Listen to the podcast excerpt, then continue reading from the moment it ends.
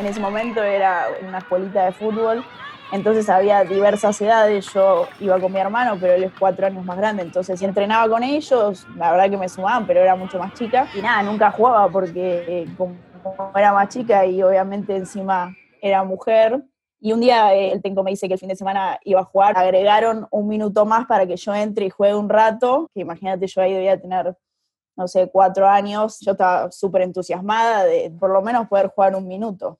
Y bueno, cuando entro a la cancha, el técnico contrario dice, vamos, y saca a todos sus jugadores, que también eran chicos de, de esa edad, mi técnico me vuelve a sacar, y cuando me saca, el técnico contrario vuelve a poner a todo su equipo otra vez, o sea que obviamente el problema era yo, y después lo vuelve a hacer, al rato vuelve a hacer el cambio, vuelvo a entrar y vuelve a sacar el equipo, y bueno, obviamente que ahí termina el partido porque era un minuto más, que no valía de nada, era solo para que yo como que juegue y disfrute y sienta que, estaba igual que todos, y bueno, fueron dos veces que, que sacó, sacó el equipo y imposible.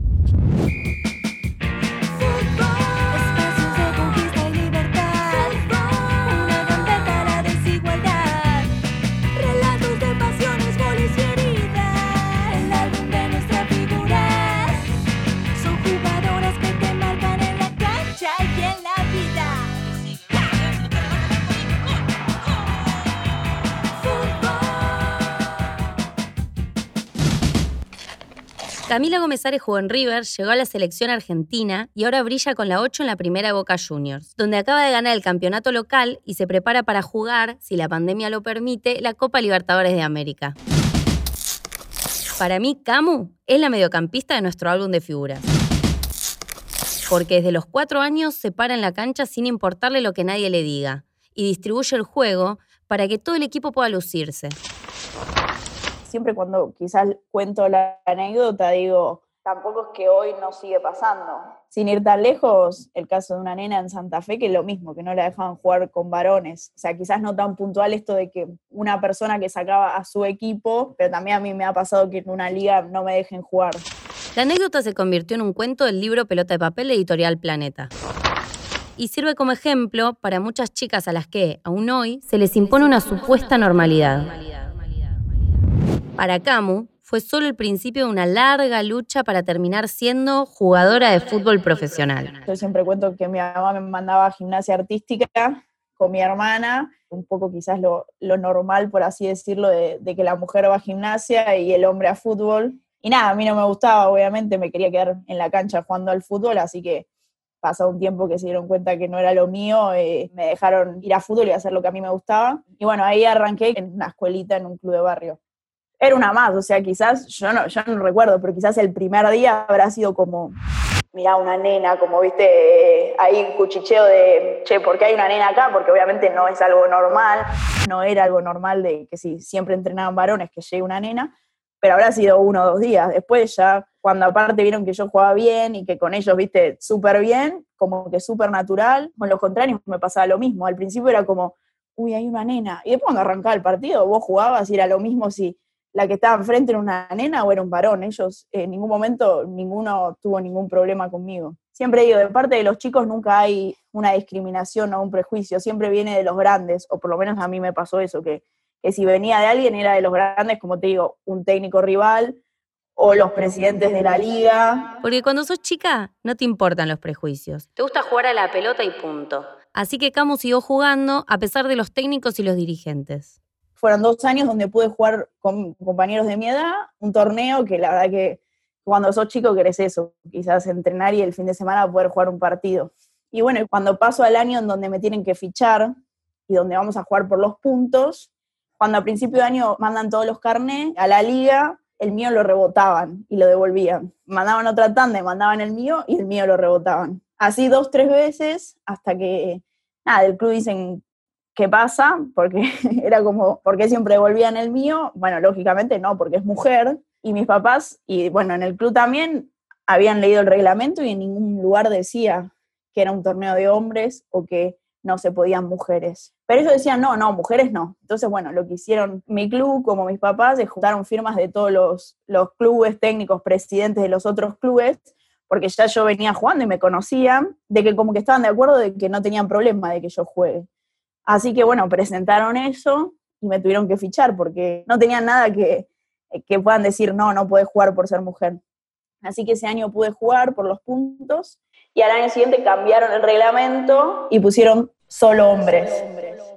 Y nada, era, era yo, o sea, nunca, yo nunca enfrenté a otra mujer en esa liga, o sea que era yo sola la de la liga en todas las categorías de todos los clubes. Era obvio que el cambio de reglamento era para que yo no pueda jugar, y en esa liga no pude jugar más. Pero a veces la vida, como el fútbol, te da revancha. El año pasado, de la liga, porque yo como, como vivo en Vicente López, como soy vecina del barrio y siempre hacen algunas cosas o tienen un diario, bueno, como que me conocen y supieron a dónde llegué, me llamaron porque era la, presentación de la liga, ¿viste? A principio de año, que empieza el torneo. Lo hacían justo en Platense, una presentación con todos los clubes, ¿viste? Los chicos, todo, y me dicen, no, porque ahora hay tantas chicas jugando en la liga infantil, y como vos fuiste la primera, queremos que estés. Y nada, yo por dentro la verdad que me reí porque digo, qué caraduras, ¿no? Aparte, quizás si yo no supiera, bueno, pero mi mamá me cuenta que que fueron ellos, no es que decís, bueno, fue alguien de arriba, fueron los mismos que después me llamaron, que a mi mamá le han dicho, señora, ¿por qué no la manda hockey en vez de fútbol? Como diciendo, no, no venga a joder en este deporte que es de hombres, ¿no? Y me llamaron, yo dije, sí, obvio, porque la verdad me parecía buenísimo que ahora hay un montón de nenas que están jugando, pero bueno, cuando me tocó hablar, que me dijeron, ay, por favor, no nombres lo que pasó, porque nada, como que, viste, queda mal, porque eran los mismos, y, me decían, porque esa fue gente que ya no está, que no quiso que vos juegues, mentira, y yo no me olvido, porque fue algo que si yo no hubiera conseguido otro club donde pudiera haber jugado con varones, me hubieran dejado a los seis años, siete, sin poder jugar en ningún lado, y es difícil, porque es la edad donde vos adquirís más cosas, más conocimientos, y en ese sentido me mató porque venía de tres años de jugar con, con, mis compañeros, ya era, viste, ya eran amigos, viste, en ese momento yo era como una más y yo estaba súper feliz y me dejaron sin eso, eh, entonces yo lo dije y por eso también lo cuento acá porque no tengo problema. El abrazo de ellas, la firma de Camila Gómez Ares. Los caminos del fútbol femenino son sinuosos, y más hace una década, donde la mujer en el fútbol era directamente mala palabra. Mala palabra.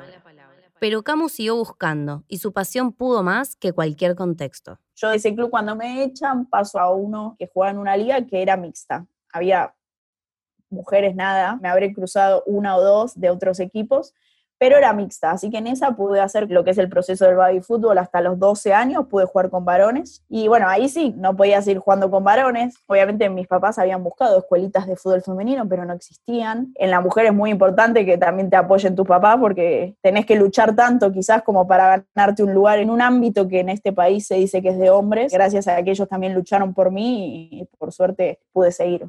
Y bueno, después de eso encontraron un club en Munro, que era de fútbol femenino, pero bueno, también obviamente al ser pocas, yo tenía 12 años, o, sí, 12 o 13, y había de 30, de 35, 20, 25, era como un mix. Y a los dos años había una prueba en River y de ese club llevan a varias chicas y bueno, cuando voy a la prueba ahí quedó en River que, que sí estaba en el primer año del secundario, creo que 13 tenía pero bueno, similar quizás a lo que me pasaba en el otro club. Tenía compañeras de 35 que me decían, ah, yo puedo ser tu mamá, porque bueno, es así, como hoy yo en Boca también tengo compañeras de esa edad. Y al no haber una división previa, aunque sea una reserva, sin filtro llegabas de una a la primera. Y yo, bueno, cuando llegué fui a primera, obviamente eh, no jugaba al toque que llegué porque era muy chica, pero bueno, entrenaba con el plantel de primera y con mis compañeras más grandes. Después de toda una infancia jugando, Camila empieza la adolescencia en un club grande, aunque en un campo diferente una cancha del doble espacio que nunca había pisado.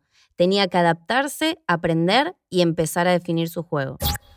Cuando entro a River, que la verdad que jugaba siempre cancha de 5, o, en el último club que había jugado era de 7, no tenía mucha noción de cancha de 11, eso también era que en el masculino, desde los 8 años que jugaron una cancha grande o más o menos, yo caí en cancha de 11 y no entendía nada, y empecé como enganche, pero ya al año o a los dos años, cuando llevo a la selección, como no había cinco, me ponen de cinco, porque yo tampoco tenía tan definida la posición.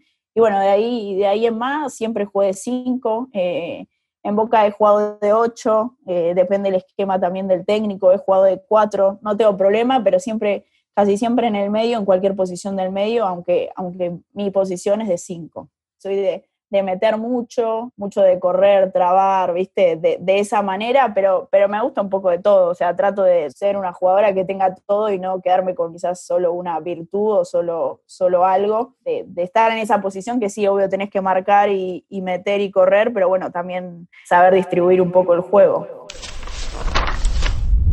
Y la nena, que se paró en la cancha a los cuatro años y vio como el equipo contrario se iba sin entender por qué, a los 14 tuvo una oportunidad de oro para llegar a cumplir el sueño de la piba. Había, eh, habré entrado a principio de año y a fines de año la gente de la selección estaba yendo a ver jugadoras a los clubes porque venía un sudamericano sub-17 y bueno, quizás es un poco más complicado encontrar chicas chiquitas que jueguen, más en ese momento que no había tantas como ahora. Y bueno, en eso que van al club, quedo en la selección y empiezo a entrenar para el sudamericano sub-17. Al año de estar en River ya estaba en la selección y al año estaba jugando un sudamericano ir a entrenar a, allá al predio de la AFA y todo era algo increíble. Y bueno, jugar al sudamericano fue re lindo porque era la primera vez que vestía esa camiseta, eh, ver el apellido tuyo en la camiseta de la selección, el himno, todas esas cosas que, que, que no te olvidás. Por suerte, el sudamericano fue en Brasil y mis papás me pudieron ir a ver, así que también era como bueno, estar ahí eh, por jugar mi primer partido con la selección, mi primer torneo y que estén mis papás, fue como un montón de cosas lindas, la verdad.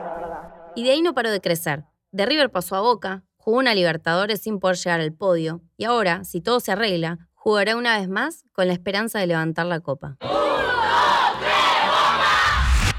A mí me tocó el primer año que llegó a Boca poder jugar una Copa Libertadores, la única que jugué y la verdad que es súper lindo. Hoy en día creo que hasta está mejor porque, bueno, está más competitivo en sí el fútbol femenino, eh, tanto en el mundo como acá también en Sudamérica, entonces creo que, que, va a ser una linda experiencia y que como grupo estamos muy bien como para apuntar a algo, algo alto y, no quizás quedarnos como siempre en, en, bueno, ir, participar y listo, sino como que, bueno, tratar de pelear y poder ganarla. Si te paras un segundo y, y, y te das cuenta cuando, bueno, fue la presentación de la camiseta o o haber jugado en la bombonera, son cosas que, que no te pasan todos los días y, y mismo eh, a un montón de chicas o a un montón de chicos jamás lo vivieron o no lo pudieron hacer y ver que, que bueno, yo en lo personal y, que mis compañeras pudimos lograr algo así, de jugar en la bombonera o de vestir la camiseta de boca, la verdad que cuando uno está en el club después ya lo toma como natural, como que el día a día el estar ahí, pero, pero si te pones un segundo a pensar y a darte cuenta de, las cosas que se logran, son un montón de cosas y más en el fútbol que la verdad que a mí es lo que me gusta, es de lo que quiero vivir, es lo que quiero hacer siempre y es lo que siempre me gustó de chica, eh, es como un doble logro. Camu desde la media luna encuentra justo el hueco para ponerla a la izquierda y Camila fue a abrazarla y dedicarle el gol. Muy lindo momento. Llegar a ser jugadora profesional tuvo mucho que ver con el mérito de Camu. Pero no fue solo un logro personal, sino de todo un movimiento que viene batallando en el campo de juego y que todavía no puede bajar los brazos. Que el año pasado se haya profesionalizado, creo que fue muy importante, eh, más allá de que quizás fue muy rápido y quizás se saltearon algunos pasos, como dije antes, del tema de las inferiores, que estaría bueno, pero para nosotras fue algo muy bueno, pasar de que sea súper amateur a que sea una semi-profesionalización, porque nosotras en Boca la verdad es que tenemos contrato todas y tenemos las condiciones para entrenar, pero la mayoría de los equipos solo tiene ocho contratos y nada más, y quizás tienen las instalaciones o, o las herramientas para que en el club puedan entrenar de buena forma, entonces por eso mismo digo una semi-profesionalización. Pero bueno, creo que fue un gran paso, un gran avance y que pronto podamos, aunque sea, uno no pide que estemos como el masculino porque ellos es una lucha quizás de años, que la nuestra empezó hace poco, pero bueno, de a poco poder llegar a, aunque sea, a vivir de esto. Esto fue Álbum de Figuras. Soy Loli Insúa, en la producción Gaby Reich. La música de presentación es original de Jackie Lazari y El Fin del Cuento. En la edición, Robertino Ríos. Seguinos en Instagram en Figura Fútbol y suscríbete a nuestro canal de Spotify o en tu plataforma de podcast preferida.